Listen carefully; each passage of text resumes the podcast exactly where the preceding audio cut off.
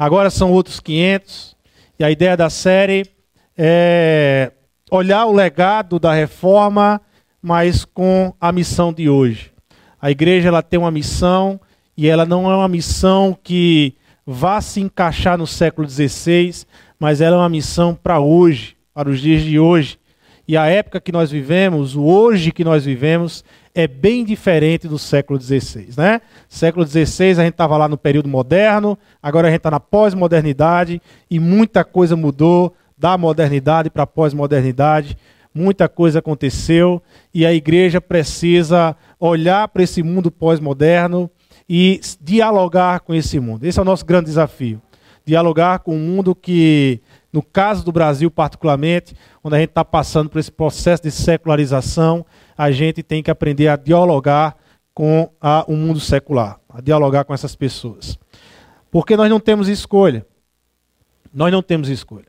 A igreja ela nasce sobre um mandamento: ir e fazer discípulos. Ah, e não é escolha fazer discípulo. Não é opção da igreja fazer discípulo. E esse mandamento é tão atual quanto foi dado há mais de dois mil anos atrás aos discípulos de Jesus Cristo, tem sido dado à igreja, esse bastão tem sido passado à igreja através dos séculos. Quando eu nasci no Evangelho, eu, nas rodas de conversa, eu fui cercado por um, um, um termo, um nome, que logo me chamou a atenção. Discípulo, ou discipulado, se envolver, ser discípulo. Ah, ah, Deus não veio salvar crentes, mas Deus veio chamar, discípulos. E, e, viver num discipulado. Me chamou a atenção porque eu venho de um reduto católico então, quando eu me converti, eu conhecia muitos termos dentro do catolicismo, e, e discípulo não era um termo muito conhecido. Você ouvia, mas não era algo ligado à vida, não tinha muito a ver com vida. A ideia de discípulo estava mais para a ideia de um grupo seleto da igreja, mas não de todos, a vivenciar a ideia de ser discípulo. Então isso me chamou muita atenção. E eu comecei então a, a, a procurar saber o que é ser discípulo, quais são as características do discípulo e, e, e procurar então a aplicar isso na minha vida. É, é, afinal de contas, eu sou discípulo de Jesus. Então eu, eu preciso crescer e entender mais essa ideia de ser discípulo. Mas pouco a pouco, com o passar do tempo, eu fui me distanciando, mesmo dentro da igreja, eu fui me distanciando dessa ideia de ser discípulo. A, pelo menos na ideia de ser discípulo nas Escrituras. O que é que a Bíblia fala de ser discípulo? Eu fui me envolvendo pouco a pouco nas estruturas e dentro de uma subcultura criada dentro da igreja, em que a ideia de ser discípulos está mais ligada à ideia de participar de algumas programações. Então eu, eu fui entendendo que ser discípulo é uma vida participativa e ativa dentro da igreja. E na igreja onde eu congregava e cresci e recebi o evangelho, nós tínhamos várias programações, daquelas bem tradicionais. Então nós tínhamos o, o culto do domingo à noite, nós tínhamos o, o culto matutino, nós tínhamos o culto de oração na quarta-feira uh, e a EBD no domingo pela manhã. E essas eram as estruturas. E, e essas estruturas, elas não são más em sua essência. Mas elas podem se tornar uma pedra na caminhada do discípulo. Uh, são ferramentas de benção. Mas quando eu começo a me relacionar com essas estruturas, não como ferramenta de benção, mas como um meio de medir a minha espiritualidade e dizer o quanto eu sou ou não sou discípulo, aí ela se torna um perigo. Aí ela se torna um perigo. Então, eu participava de todas.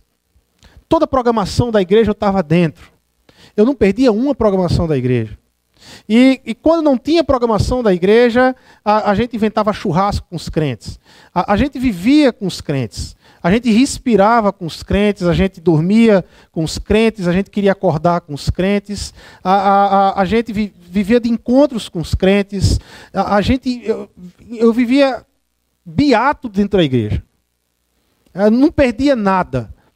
Porque, afinal de contas, essa era a minha ideia de ser discípulo. E, e ser discípulo é não perder nada. E se eu não perco nada, então, ó, eu estou ali nota 10 na minha espiritualidade, na minha caminhada com ser discípulo. Mas tem um problema nisso. Tem um problema nisso. E, e você sabe o que é que tudo isso produziu em mim? Eu desaprendi a fazer amigos descrentes. Eu, eu desaprendi a conversar com gente que não conhece Jesus.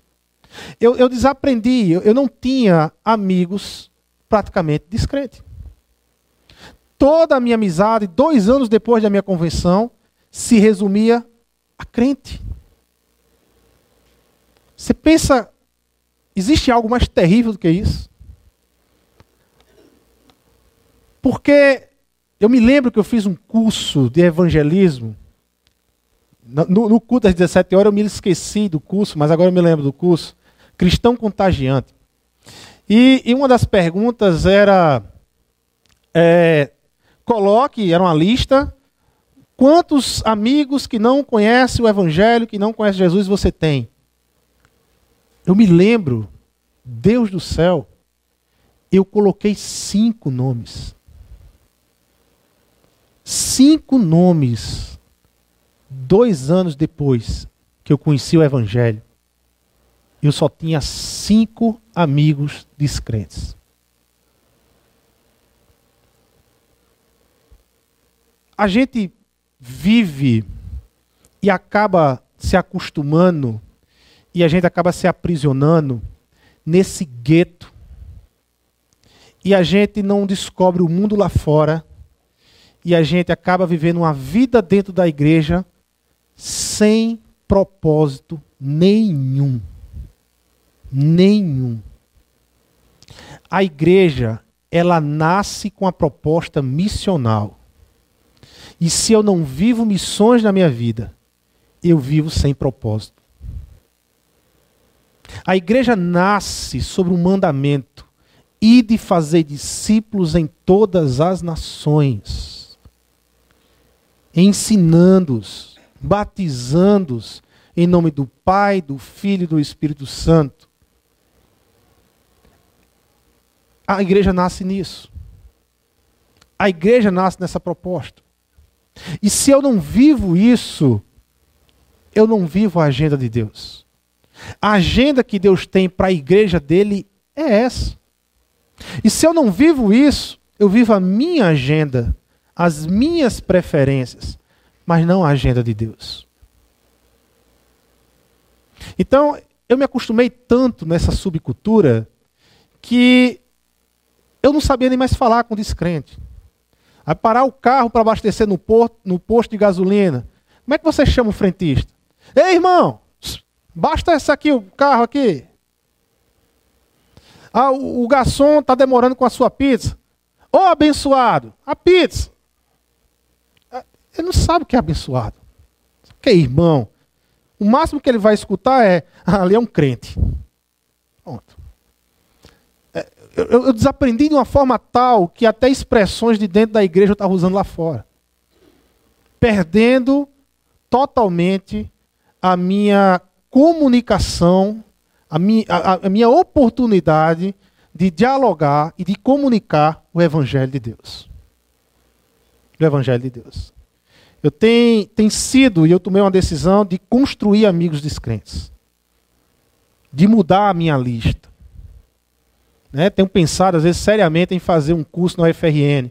Eu acho que é um campo fantástico para apresentar Jesus Cristo através da amizade e construir amizades lá. É, mas eu, eu, preciso, nós precisamos de, de abrir, abrir pontes, abrir meios, abrir, ter momentos com gente que não conhece Jesus e fazer amizade com essa turma. De andar com essa turma. de deixar com que eles vejam Cristo que habita em nós e a transformação que Deus tem feito em nós. Um dos grandes legados da reforma foi a atitude de Lutero deixar o monastério e viver a vida de ser discípulo fora do monastério. O Dietrich Bonhoeffer, que escreve esse livro Discipulado, pastor na Alemanha, que morreu na Segunda Guerra Mundial. Aliás, esse livro aqui é fantástico sobre discipulado. Ele escreve algo sobre Lutero que eu queria dizer aqui. Ele diz assim: o caminho de Lutero, do mosteiro para o mundo, representou o ataque mais forte contra o mundo desde o surgimento da igreja primitiva. A renúncia do monge ao mundo na vida monástica foi brincadeira de criança comparada à renúncia que o mundo vivenciou por parte daquele que a ele retornava. O ataque era frontal. Agora, o discipulado de Jesus tinha, tinha de, de ser vivido em meio ao mundo. O que até então se praticara, se praticara em circunstâncias e confortos especiais na vida monástica como sendo um comportamento excepcional, agora passava a ser necessário e ordenado a cada cristão no mundo. A obediência absoluta ao mandamento de Jesus deveria agora ser a norma na vida profissional diária. Assim, aprofundou-se de modo imprevisível o conflito entre a vida do cristão e a vida do mundo. O cristão estava novamente no mundo para atacar em luta, em uma luta corpo a corpo. Um dos maiores legados da reforma é a vida cristã no mundo. Deixar o monastério e viver agora o ser discípulo no mundo, diariamente. A nossa caminhada para valer missiológica cristã, ela começa no momento em que a gente atravessa essa porta e vai para as nossas famílias, para os nossos lares, para as nossas casas, amanhã para os nossos trabalhos, para as escolas, para as universidades. Ali nós vivemos essencialmente a ideia de ser igreja. Fazer discípulos no mundo. Apresentar Cristo o Evangelho lá fora. Esse é o grande desafio da igreja. Uma igreja ela só se torna relevante quando ela responde os porquês da sociedade sem comprometer o conteúdo do evangelho. Há, duas características de uma igreja relevante no mundo de hoje: comprometida com o evangelho. Uma igreja que não abre mão do evangelho de Jesus Cristo. A outra é uma igreja que dialoga com a cultura. Uma igreja que dialoga com a cultura, uma igreja que não se fecha à cultura, mas se relaciona com a cultura e responde os porquês que a cultura faz. Esses dois pontos são extremamente importantes para uma igreja, para esse novo mundo. Para uma igreja ser relevante nesse mundo, nesse novo mundo. Igrejas para os de fora. Igreja para os de fora. Nós só somos igreja porque somos para os de fora.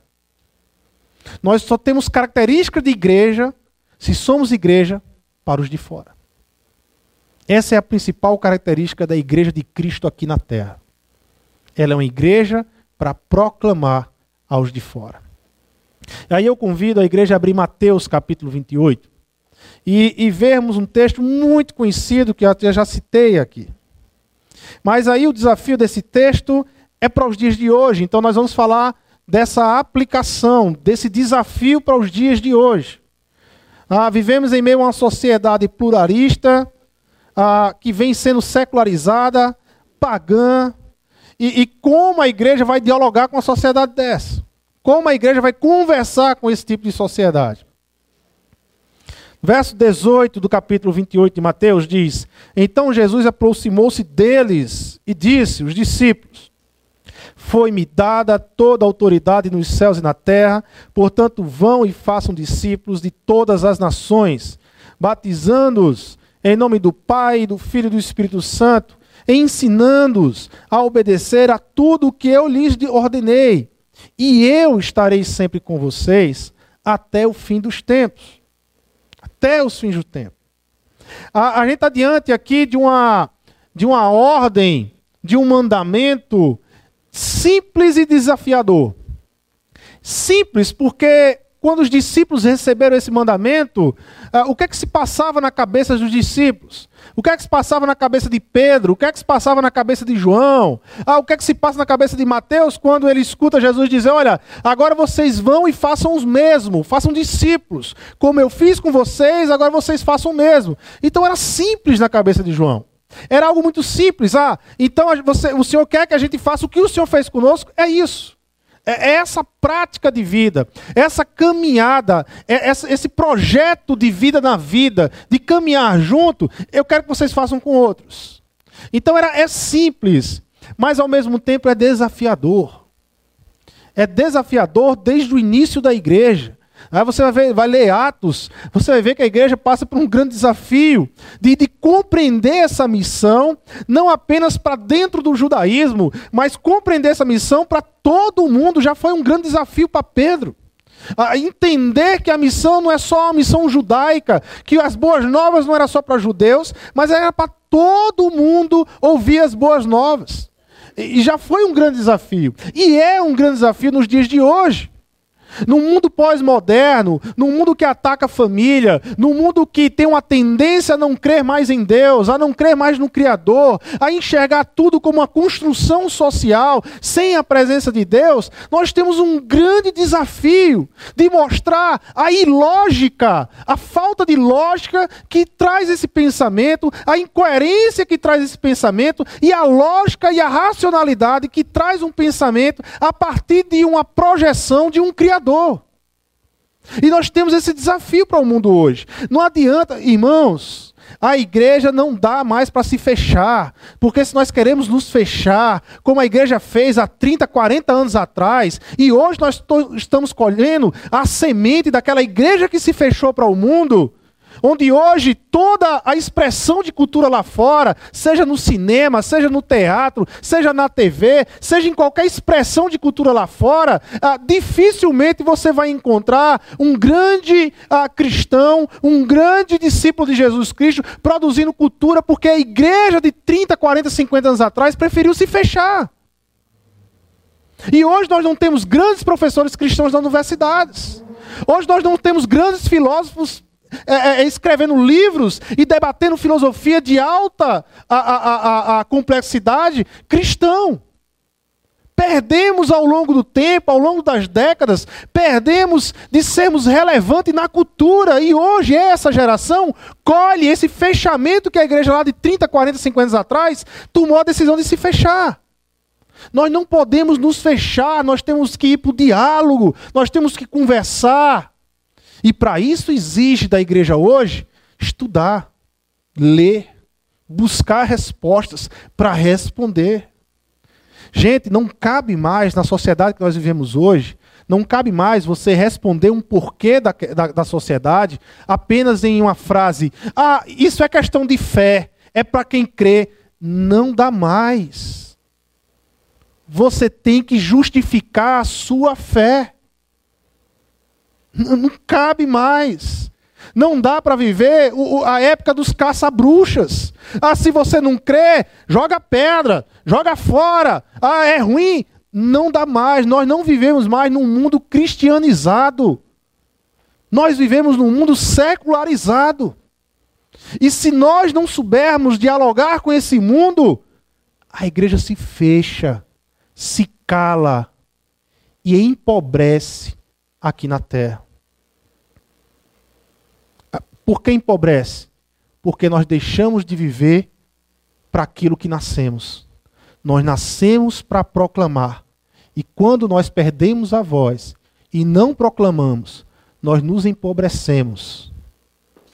Nos empobrecemos e deixamos de viver para a glória de Deus. Deixamos de viver para a glória de Deus.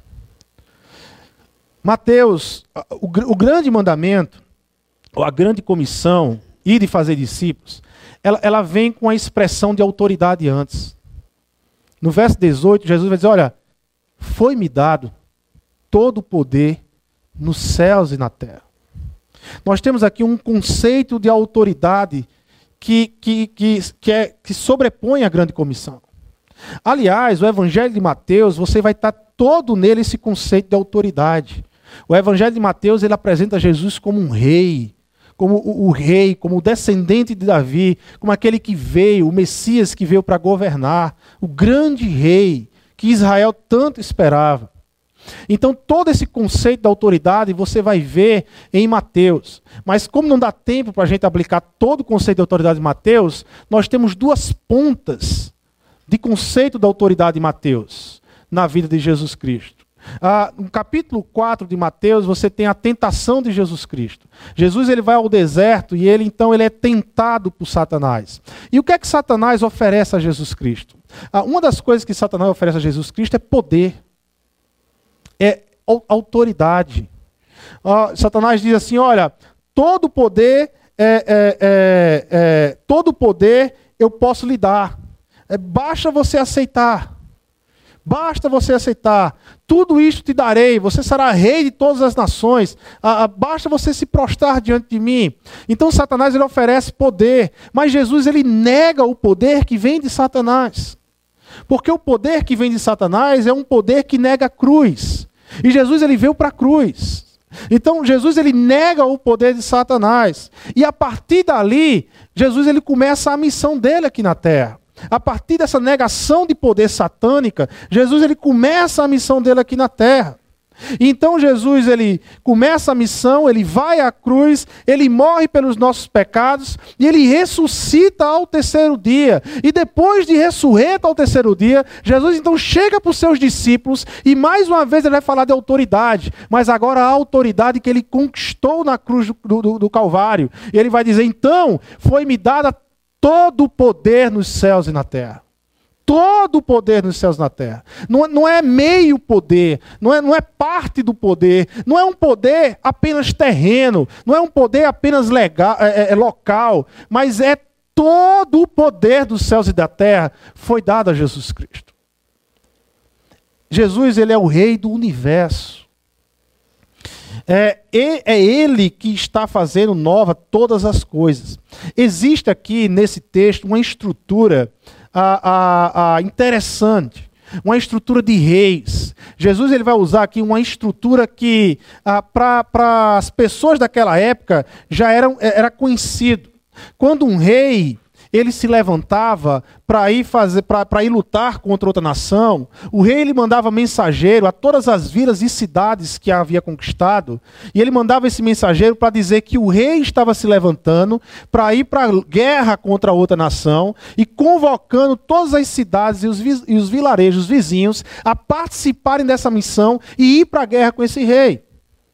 Ah, no final da convocação, o mensageiro dizia que havia uma penalidade para quem não para quem não fosse. O mensageiro dizia: Olha, mas para aqueles que não quiserem ir para a guerra, saiba de uma coisa: o rei vai voltar, e quando ele voltar da guerra, ele vai julgar vocês. É, é nessa estrutura que Jesus vai falar da grande comissão. É me dado todo o poder nos céus e na terra. Portanto, vocês vão e façam discípulos. O, o que Jesus está dizendo é: eu sou o rei. É, é isso que os discípulos estão entendendo. O rei está convocando os seus para ir para a grande guerra. Ah, e qual é o campo de guerra? Fazer discípulos. É, essa é a grande batalha do crente, do crente. Essa é a grande batalha do cristão. O ir de fazer discípulos é a nossa luta. O ir de fazer discípulos é a nossa guerra. E o nosso Senhor, o nosso rei, mandou já o mensageiro e nos convocou para é, participarmos dessa guerra. Agora, saiba de uma coisa. E, e é preciso que eu e você saiba. Um dia o rei vai voltar. E quando o rei voltar, ele vai julgar todo aquele que não participou da batalha com ele. Todo aquele que não abraçou a sua missão será julgado por Jesus Cristo. Ele vai julgar todo aquele que não cumpriu a ordem de Jesus. É nessa estrutura de autoridade que os discípulos compreenderam o chamado de Jesus para o ir e fazer discípulos. É nessa estrutura de autoridade que eu e você nós temos que compreender o ir e fazer discípulos. Não é qualquer um que está nos chamando, é o Rei do universo, é o Rei dos reis, que convoca aqueles que são dele, que recebem a mensagem de bom grado, o Evangelho, e se levanta para ir para a batalha. Porque a igreja está em missão. Mateus 28, 18 nos mostra o ponto central da missão. Deus não está redimindo apenas almas, meu. Deus está redimindo a história. É dado todo o poder nos céus e na terra. Ele não está salvando apenas alma, ele está redimindo a história da criação. Toda a história, todo o cosmo está num processo de redenção de reestruturação, de reorganização diante do Cristo que reina. Todo o universo. Há uns quatro anos eu fui apresentado a um conceito de missão que me chamou muito a atenção. A ideia da missão integral. Eu li alguns pais da missão integral, do René Padilha, do Orlando Costas, li alguns livros e fiquei fascinado. A, a, missão da igreja ela é integral. Eu, eu não, eu, a missão da igreja não é apenas para salvar almas, mas é, é, é todo. Deus não fez apenas alma. Deus, quando construiu o ser humano, ele construiu o ser humano dentro de uma capacidade psicológica, social, da alma, espiritual, mas de um todo. E a missão é a restauração, a redenção vem para o todo. A redenção traz redenção à alma, mas traz redenção ao psicológico, traz redenção ao sociológico, é, redime o homem como um todo. Então a missão da igreja ela é integral de forma integral. Mas a gente tem que também ter cuidado com alguns extremos da missão integral. Ah, não é a missão integral, mas você tem dentro da missão integral os seus extremos. Onde a ideia de fazer missão integral é quase que não levar o evangelho. E não existe missão sem evangelho. Não tem missão sem evangelho. A igreja que faz missão integral, mas não prega o evangelho, ela pode ser uma ONG, ela pode ser um partido com uma outra ideologia bacana, mas ela não é igreja de Cristo, porque a igreja de Cristo faz missão com evangelho. Porque a única coisa que transforma o homem por inteiro, não apenas uma transformação local, mas inteira e eterna, é o Evangelho de Cristo Jesus. É a única forma de você mudar e transformar. Não existe ideologia do mundo que transforme o homem como o Evangelho pode transformar. A Igreja de Cristo tem uma agenda e muitas vezes a agenda de Deus não é a minha agenda, não é a sua agenda, não é a nossa agenda. E aí nos leva a, a, a um outro desafio do mandamento. O mandamento diz: vão e façam discípulos em todas as nações. Uma igreja que fala para as nações. Uma igreja que fala para o mundo. E esse é um outro grande desafio. A expressão todas as nações exige de nós que a gente abra mão do nosso mundinho para abraçar o mundão lá fora e responder às questões que o mundão lá fora está fazendo sobre existência, sobre vida, sobre perspectiva de vida, sobre o que é a vida, qual é o sentido da vida, e nós temos a resposta para isso, meu. Mas aqui nós temos dois perigos. Quando nós saímos para fazer a missão lá fora, nós temos que ter cuidado. Há dois perigos nessa, nessa, nessa missão. Primeiro perigo é que a gente pode ser envolvido pelo mundo. De maneira que a gente, em vez de moldar o mundo, nós nos moldamos pelo mundo. O, o evangelho ele é inegociável. Quando o apóstolo Paulo ele está escrevendo à igreja de Coríntios, e ele vai dizer que essa questão de alimento, ela deve ser negociável, ou seja, gente, pelo amor de Deus, para de discutir ah, se alimento X ah, ah, não pode ser, é pecado, se outro alimento não é. Tudo, todos os animais foram, foram criados por Deus, portanto, não existe pecado em você comer alimento X ou alimento Y. É, vamos parar com isso, mas se o seu irmão ou se uma pessoa se escandaliza porque você vai comer aquele alimento, o que é que custa você abrir mão de comer aquele alimento naquele dia? Se você tem maturidade o suficiente para abrir mão daquele alimento em prol da construção de um diálogo, em prol da construção de uma ponte com um irmão ou com uma pessoa de fora, o que é que custa você abrir mão disso? Ou seja, o que Paulo está dizendo é que existem elementos na cultura que são flexíveis.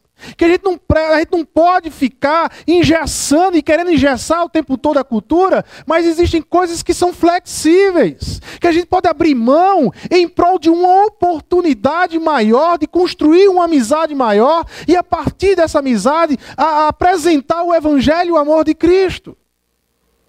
Mas veja quando Paulo muda, quando o assunto é Evangelho. Gálatas capítulo 1, verso 9. Como já dissemos e agora repito: se alguém lhes anunciar um evangelho diferente daquele que já receberam, que seja amaldiçoado essa pessoa. Veja como Paulo, ele não negocia o evangelho de Cristo.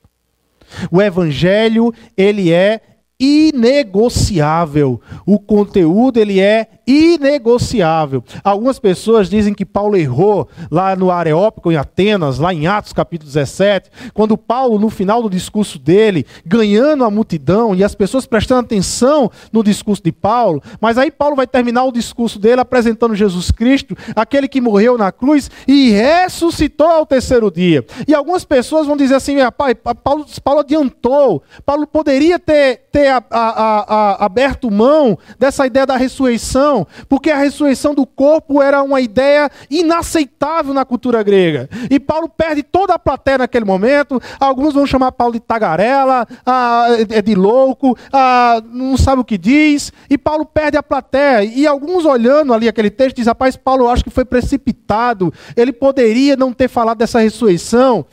Ele não foi precipitado. Porque Paulo aqui ele não está querendo ganhar aplausos. Paulo ele está revelando o evangelho. E o evangelho, um dos pontos centrais é Jesus morreu na cruz para pagar os meus pecados e ressuscitou ao terceiro dia. Ele vive. O Cristo que eu adoro é um Cristo vivo. E é inegociável o conteúdo do Evangelho. Paulo não está querendo fazer a, a, a, apresentações para filósofo grego do seu conhecimento. Paulo está usando um pouco da filosofia grega, mas para apresentar o Evangelho de Jesus Cristo. O Evangelho de Jesus Cristo. Ah, o conteúdo, então, ele é inegociável. Mas existe um segundo perigo. O primeiro perigo é se amoldar à cultura. Mas existe um outro perigo também. De defender uma embalagem, de defender uma roupagem, que não é o Evangelho. De defender uma capa de religiosidade e de tradicionalismo que não é o Evangelho de Cristo Jesus. E esse é um outro perigo que a igreja tem.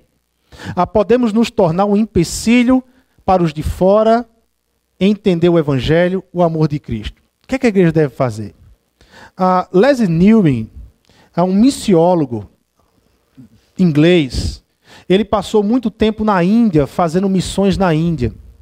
E depois de muito tempo ele na Índia, ele voltou para Londres.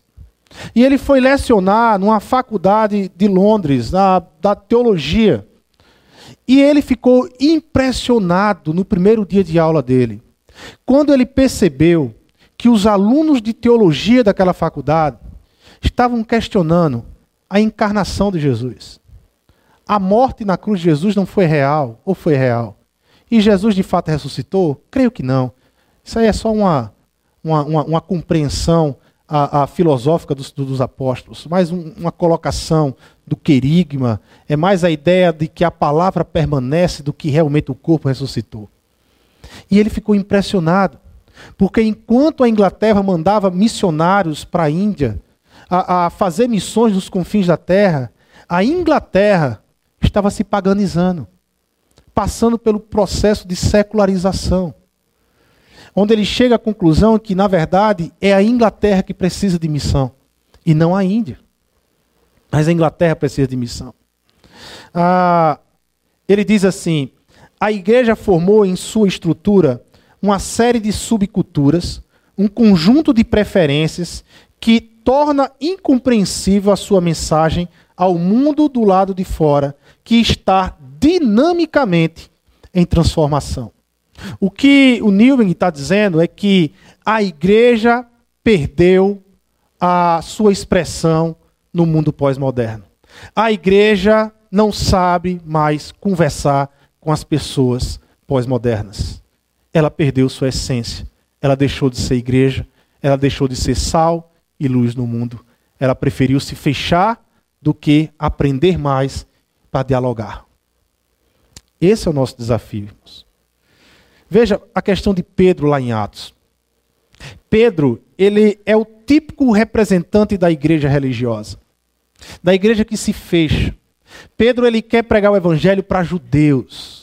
Aí Pedro ele prega para judeus, mas Pedro não consegue enxergar que o evangelho também é para os gentios, é para os de fora. E durante dez anos a igreja fica pregando o evangelho em Jerusalém, sem olhar para os de fora. E é preciso que Deus ele intervenha na história e dá uma visão para Pedro, para mostrar a Pedro que o evangelho também é para além de Jerusalém. É para os de fora, Pedro. Mas certamente Pedro não, não, não, não tem, tem muito preconceito aqui, a, a, aqui velado. Tem muita coisa no coração de Pedro que Pedro ele olha para o gentil dentro da sua cultura, daquilo que ele aprendeu, e ele não consegue ver coisa boa.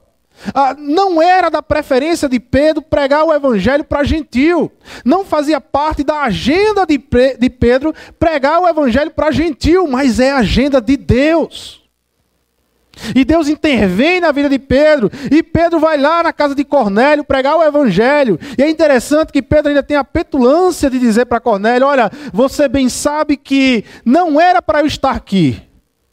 Mas Deus me mostrou o contrário. Newbing ele vai dizer que a única forma de a igreja ser relevante neste novo mundo é a igreja se convencer de que Deus já nos mostrou o contrário, irmãos. Ah, evangelho para esse tipo de gente aí fora não dá para pregar. Deus já nos mostrou que sim, é responsabilidade nossa pregar o evangelho lá fora. É responsabilidade da igreja anunciar as boas novas lá fora. É estar disposto a entrar na agenda de Deus, abrindo mão da nossa própria agenda mas entrarmos definitivamente na agenda de Deus. Senhor, o que é que o Senhor quer para a tua igreja?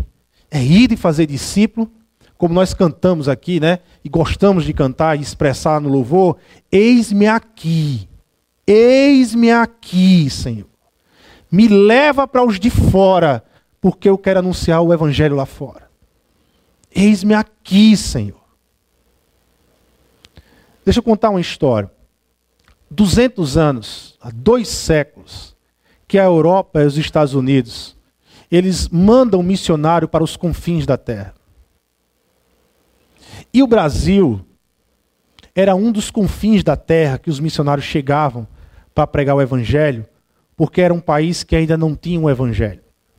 Mas dois séculos depois, ah, o Brasil ah, se tornou um país cristão, recebeu o evangelho e começamos também a olhar para outros países como os confins da terra e a enviar missionários para os confins da terra.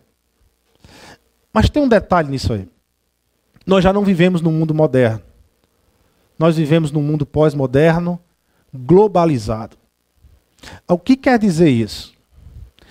O que eu quero dizer com isso é que os confins da terra, hoje para a gente, Ou seja, encontrar uma pessoa pagã que não conhece quem é Jesus, ou que tem uma noção errada de Jesus e do cristianismo, se você quiser encontrar esse tipo de gente, basta atravessar a rua. Na sua escola, onde você estuda, provavelmente tem gente assim. No seu trabalho, provavelmente tem gente assim. Na sua família, provavelmente vai ter gente assim. A pós-modernidade e a globalização fez com que o paganismo viesse para o nosso quintal, gente. Existe uma necessidade gigante de cumprirmos a missão aqui no Brasil, aonde Deus nos colocou, aonde Deus nos leva. É ali que é o campo missionário que Deus quer para a minha vida. Ah, ah, ah, eu sou empresário, eu tenho uma empresa.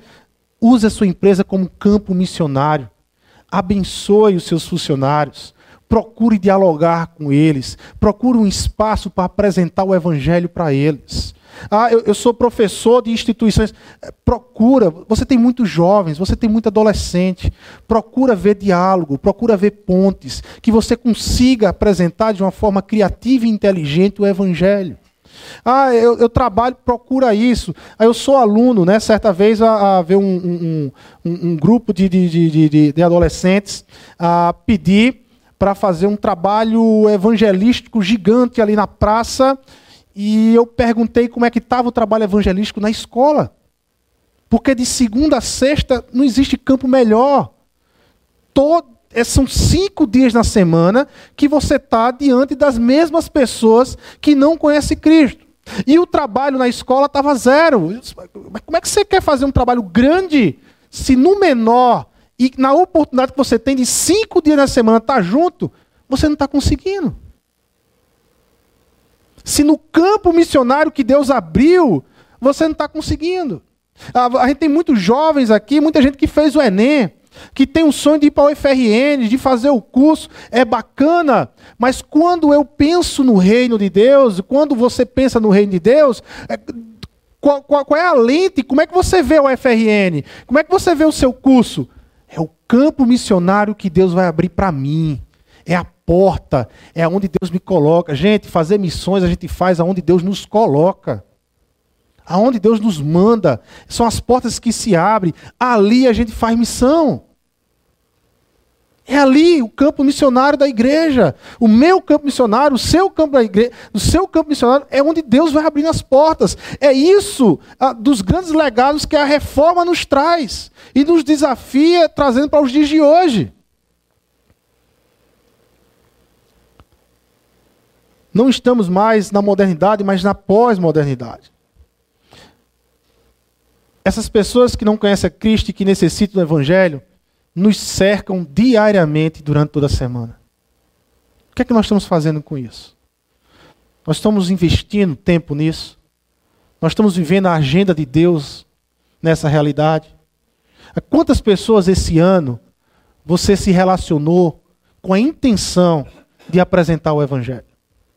Quantas pessoas entraram na sua casa para jantar com você, para bater papo, para tomar um café, e você está construindo aquela amizade intencionalmente para apresentar o amor de Cristo? Quantas vezes você fez isso? Quantas vezes você entrou na agenda de Deus para transmitir e para viver a agenda de Deus? Um outro desafio do fazer discípulos em todas as nações é como a igreja vai cumprir essa missão. Veja, Mateus 28 ele vai dizer que batizando e ensinando, batizando e ensinando. Os dois, esses dois verbos aqui, batizando e ensinando, está no particípio do grego. O que é que isso tem a ver com o texto aqui? O particípio do grego é o nosso gerúndio no português. É a ideia de um processo contínuo, é, é, batizando e ensinando. A ideia de que continuamente batizando, continuamente ensinando. O batismo, ele não para no descer e subir das águas, não. Porque a ideia de batismo é a ideia de inclusão, de incluir a pessoa no reino de Deus. E a inclusão continua. Eu acho fantástico as células aqui na Igreja Batista Zona Sul. Porque as células na Igreja Batista Zona Sul é uma forma de expressarmos o nosso, a nossa continuidade de batismo. Nós continuamos a batizar, a incluir as pessoas no reino de Deus. Ah, é uma inclusão contínua.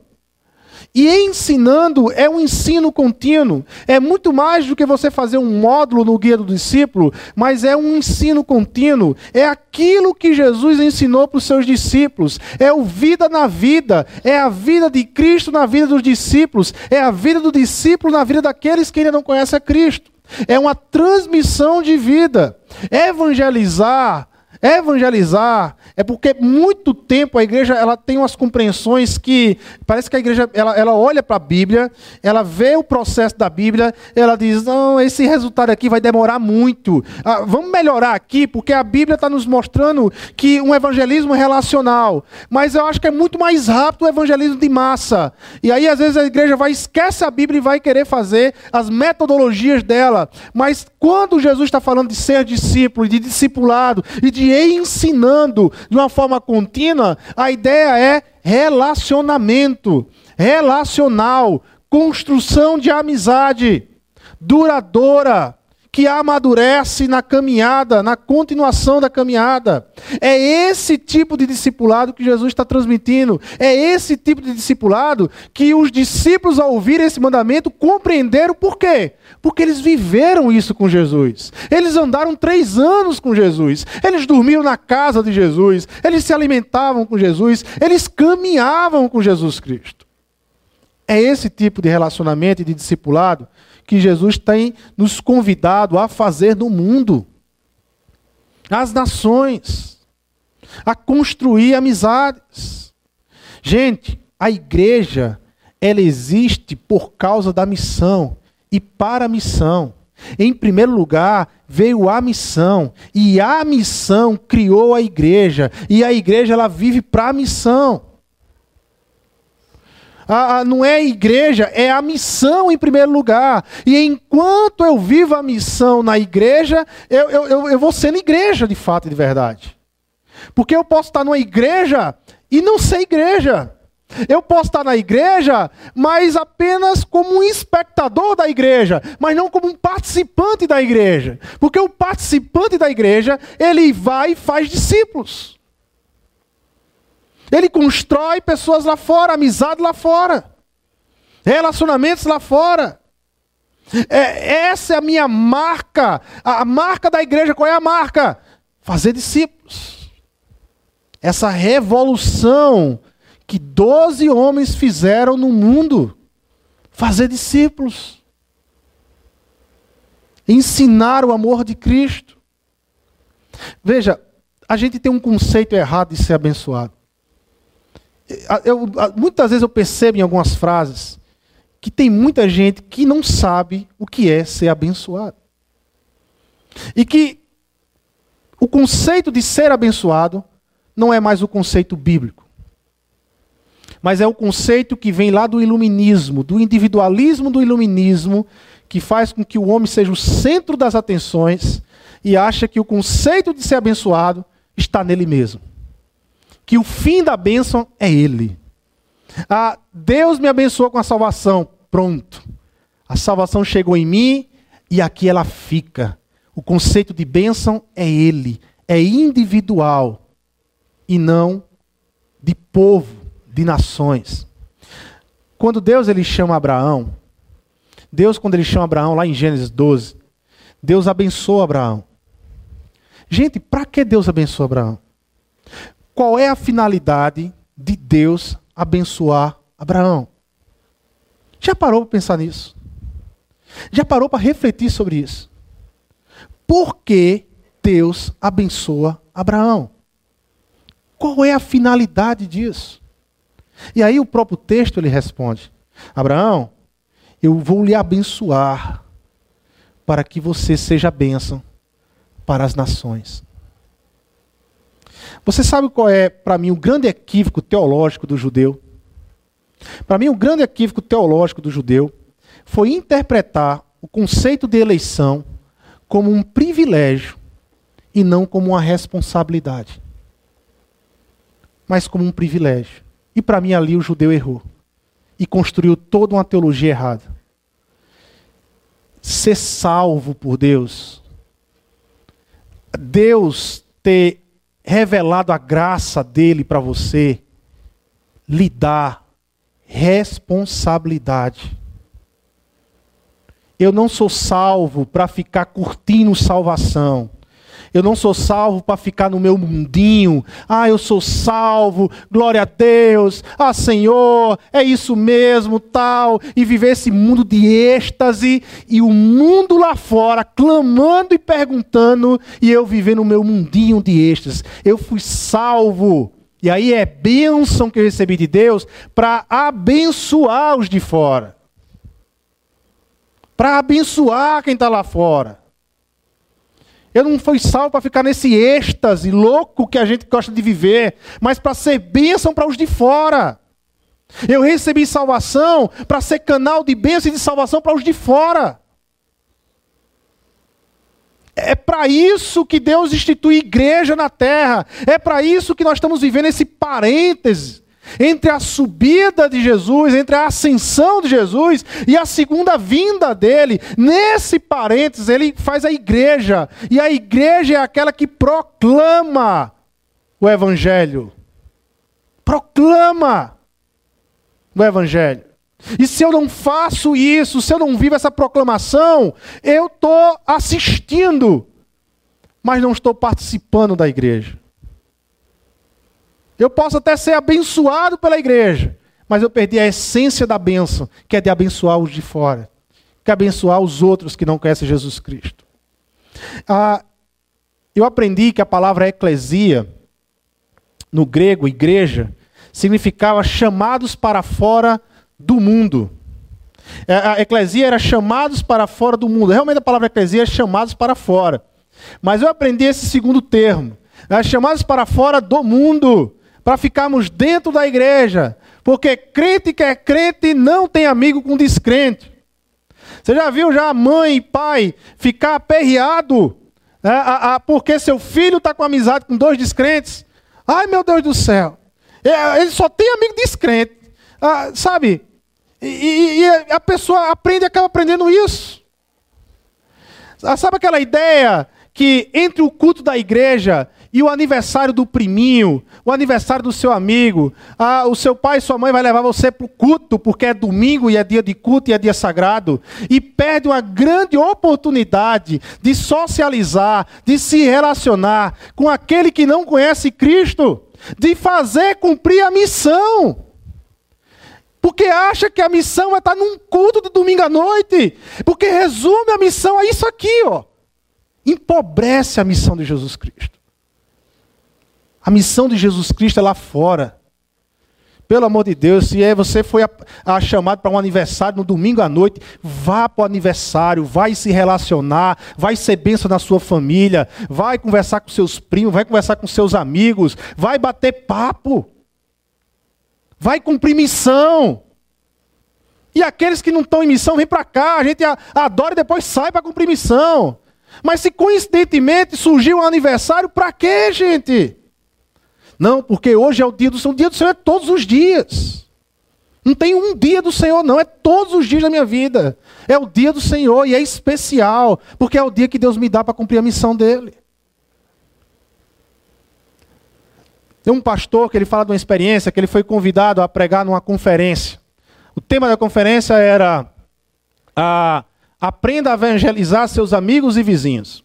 E ele foi para essa conferência, ficou na casa do pastor local, que morava num condomínio. E ele lá no condomínio, quando foi mais ou menos no sábado do meu dia, saíram para almoçar.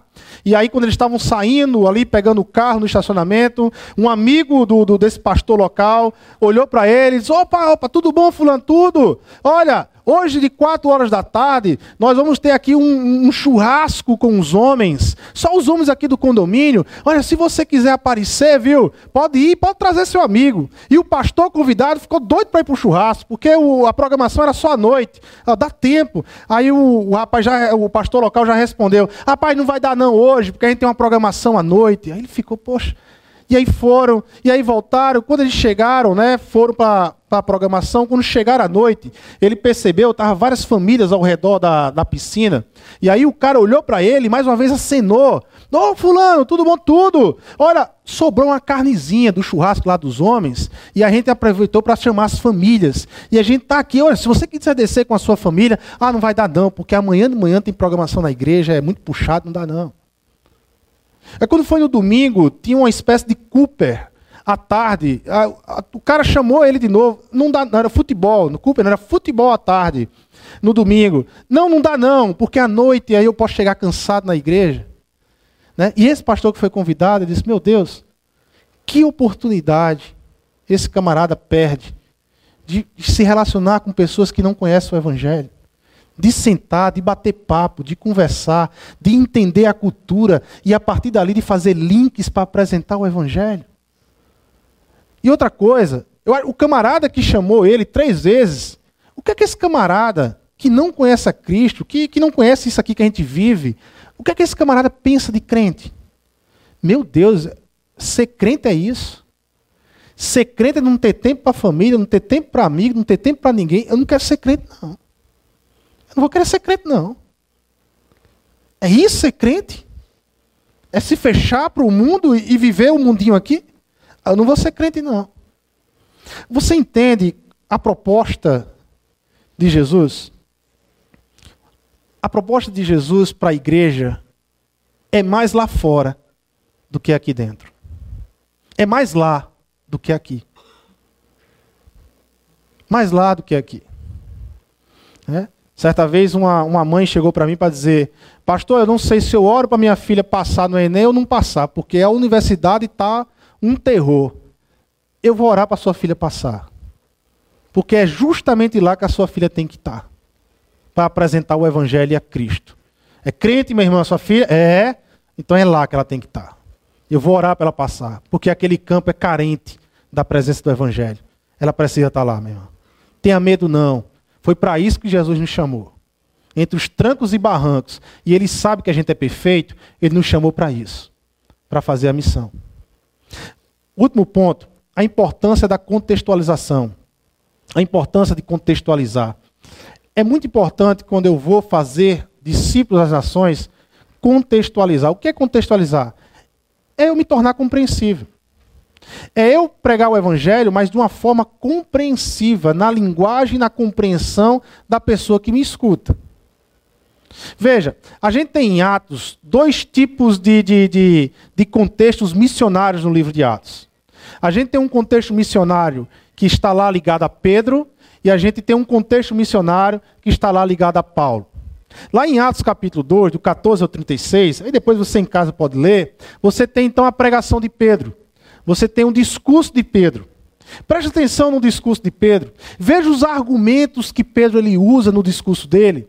Ele fala de Joel, profeta Joel, certo? Ele vai falar do Salmo de Davi, ele vai falar de Davi.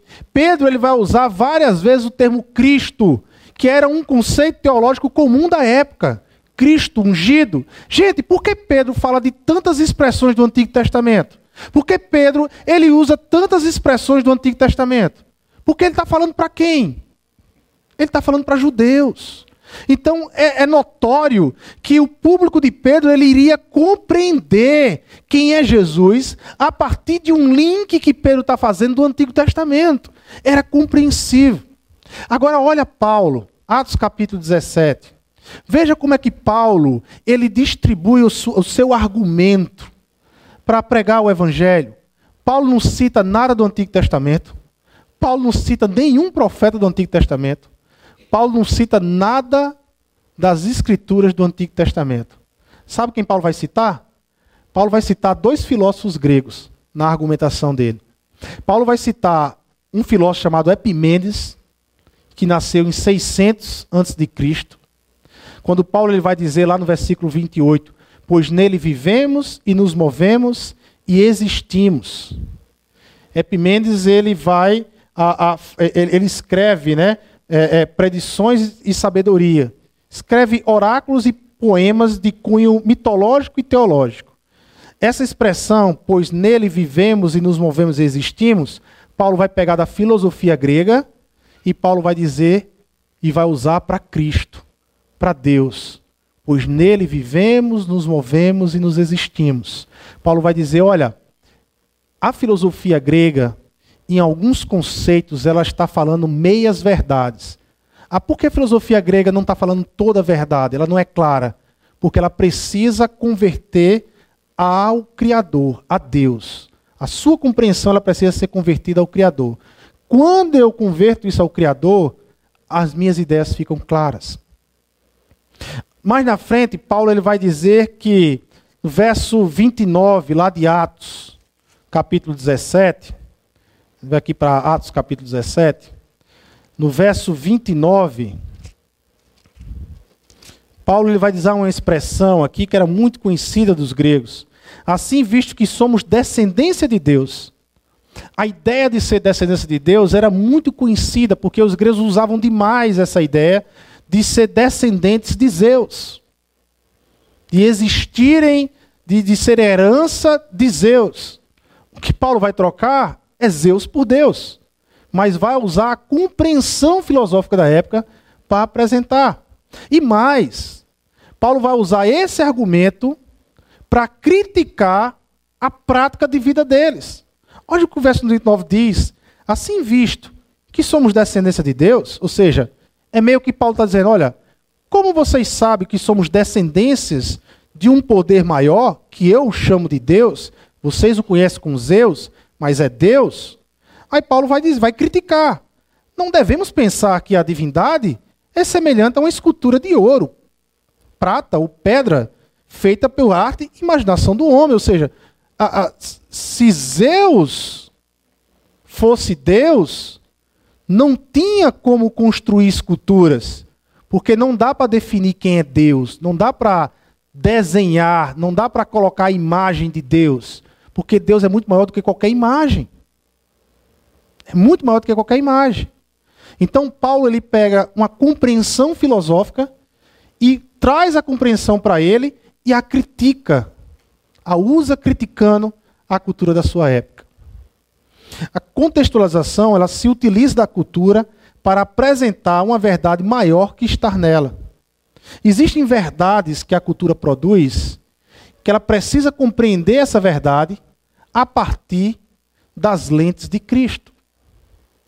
Quando eu aplaudo, quando eu vou a uma peça de teatro, quando eu vou assistir um filme, e eu paro e digo: caramba, que filme! Que filme maravilhoso!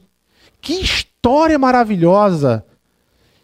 E eu pegar aquela história e trazer ela para a história de redenção, de enxergar nela a história de redenção que ela tem, que ela produz, ela se torna mais lógica, gente. Se torna mais lógica.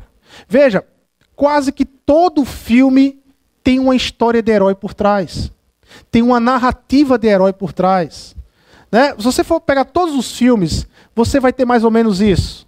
Ah, no primeiro ato, você vai ter o herói que ele ainda não entrou em, em cena de batalha, ele está na sua vida comum.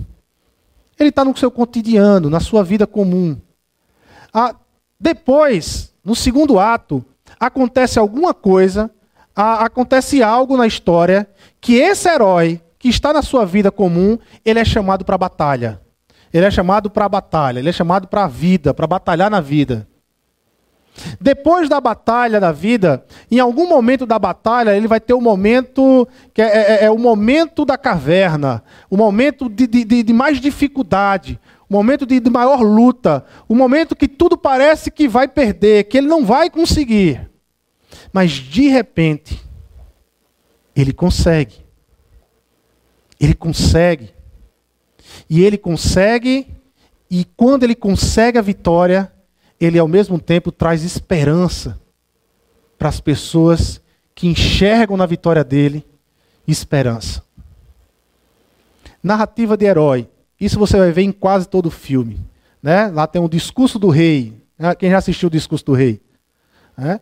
Então você tem lá o herói, que está na sua vida comum, de repente ele é chamado para a batalha, ou seja, ele não ia exercer o reinado, mas o irmão dele abdica e ele vai ter que agora ser rei, ele é o sucessor, é a grande batalha, e aonde é que se trata a, a trava grande guerra dele? Ele é gago. E, e ele vai ter que fazer um discurso. E essa é a batalha dele. E no meio da batalha, ele tem lutas intensas. Parece que ele não vai conseguir. Mas ele consegue. E ele discursa e enche o povo de esperança. Que história nós conhecemos que se parece mais ou menos com essas histórias? Ele está lá na vida dele, até mais ou menos seus 30 anos de idade. A partir dos 30 anos de idade, ele começa a sua missão, vai até os 33 anos, ele morre na cruz, parece que tudo acabou, não tem mais jeito, mas ao terceiro dia ele ressuscita e ele enche o mundo de esperança. Por que será que os filmes que mais nos chamam a atenção carregam essas histórias de herói? Os filmes que mais nos emocionam têm essas histórias de herói por trás. Será que não é porque o mundo está encharcado da história de redenção? Será que não é porque Deus, o Criador dos céus e da terra, está redimindo o seu mundo? E a história de redenção está em todos os lugares.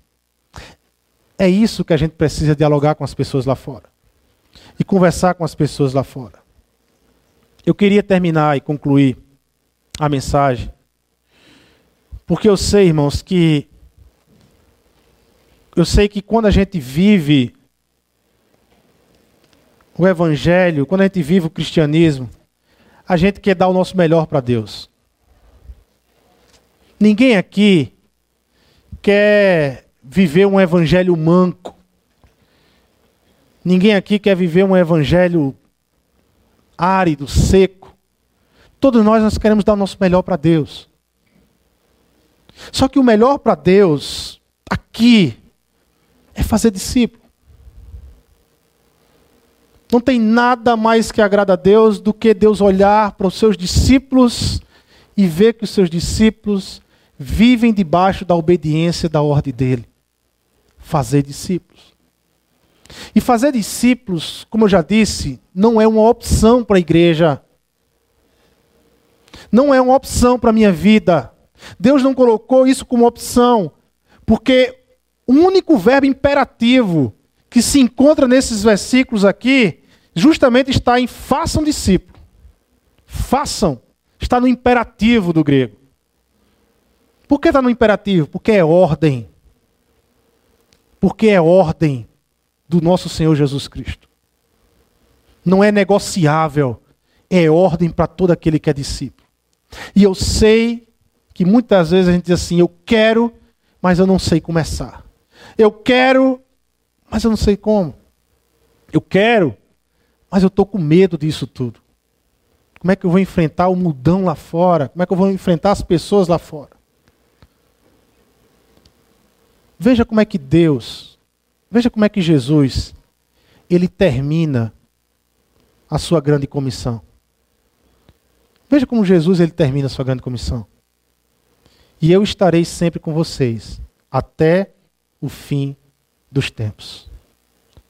Gente, Jesus ele sabe que a gente é fraco. Jesus ele sabe dos nossos limites. Jesus ele sabe que muitas vezes a gente vai ter medo de enfrentar o mundo lá fora. É por isso que ele não abre mão. Ele não abre mão de estar comigo e com você um só segundo. Um só segundo. Da onde vai vir a força de fazer discípulos lá fora? Vai vir de Jesus que está com você. Creia nisso. Jesus é real ele é existencial e real na sua vida e na minha vida. Ele está com você. É interessante que a gente às vezes se apega a esse texto e ele está comigo até o fim dos tempos e a gente apega esse texto para tanta coisa, né? às vezes é para uma crise, às vezes é para uma luta existencial, uma crise que estamos passando, mas Jesus está aqui, mas Jesus está aqui. Mas é impressionante como muitas vezes a gente não consegue usar esse texto para aquilo que o texto foi escrito. Dentro do contexto que o texto foi escrito. Foi dito por Jesus. Jesus ele queria encorajar os seus discípulos. Jesus sabia que ia ser difícil. Jesus sabia que a humanidade caída é, ia querer dar passos para trás.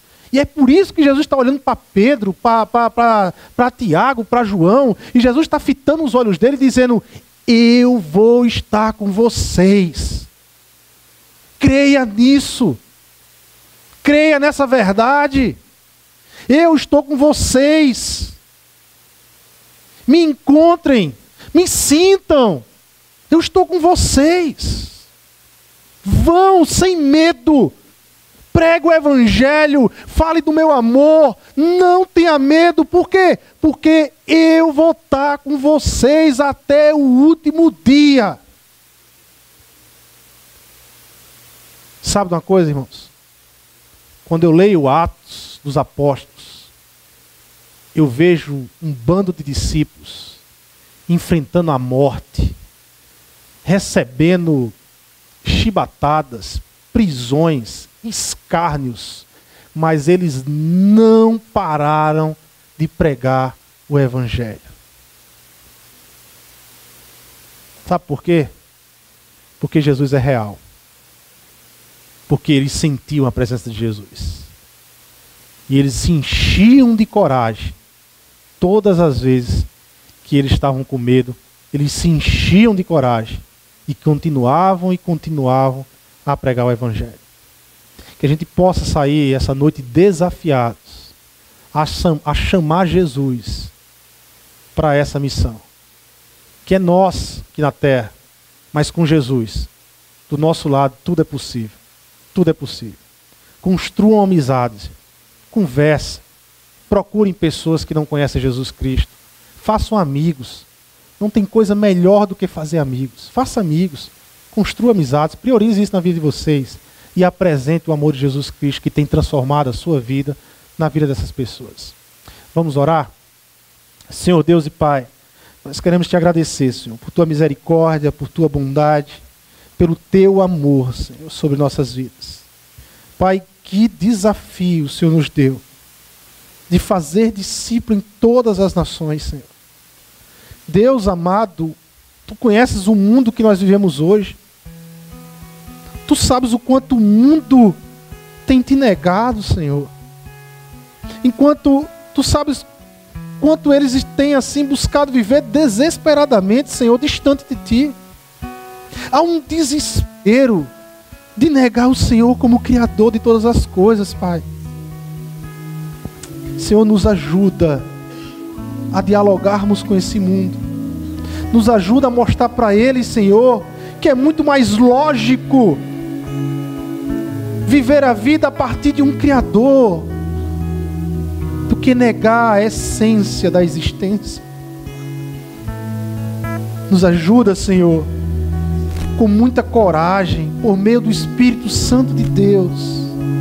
Nos ajuda a proclamar o Teu Evangelho, a não nos calarmos àqueles que nos cercam, que não conhecem o Senhor, que a gente venha abrir as portas, não só da nossa casa, mas do nosso coração.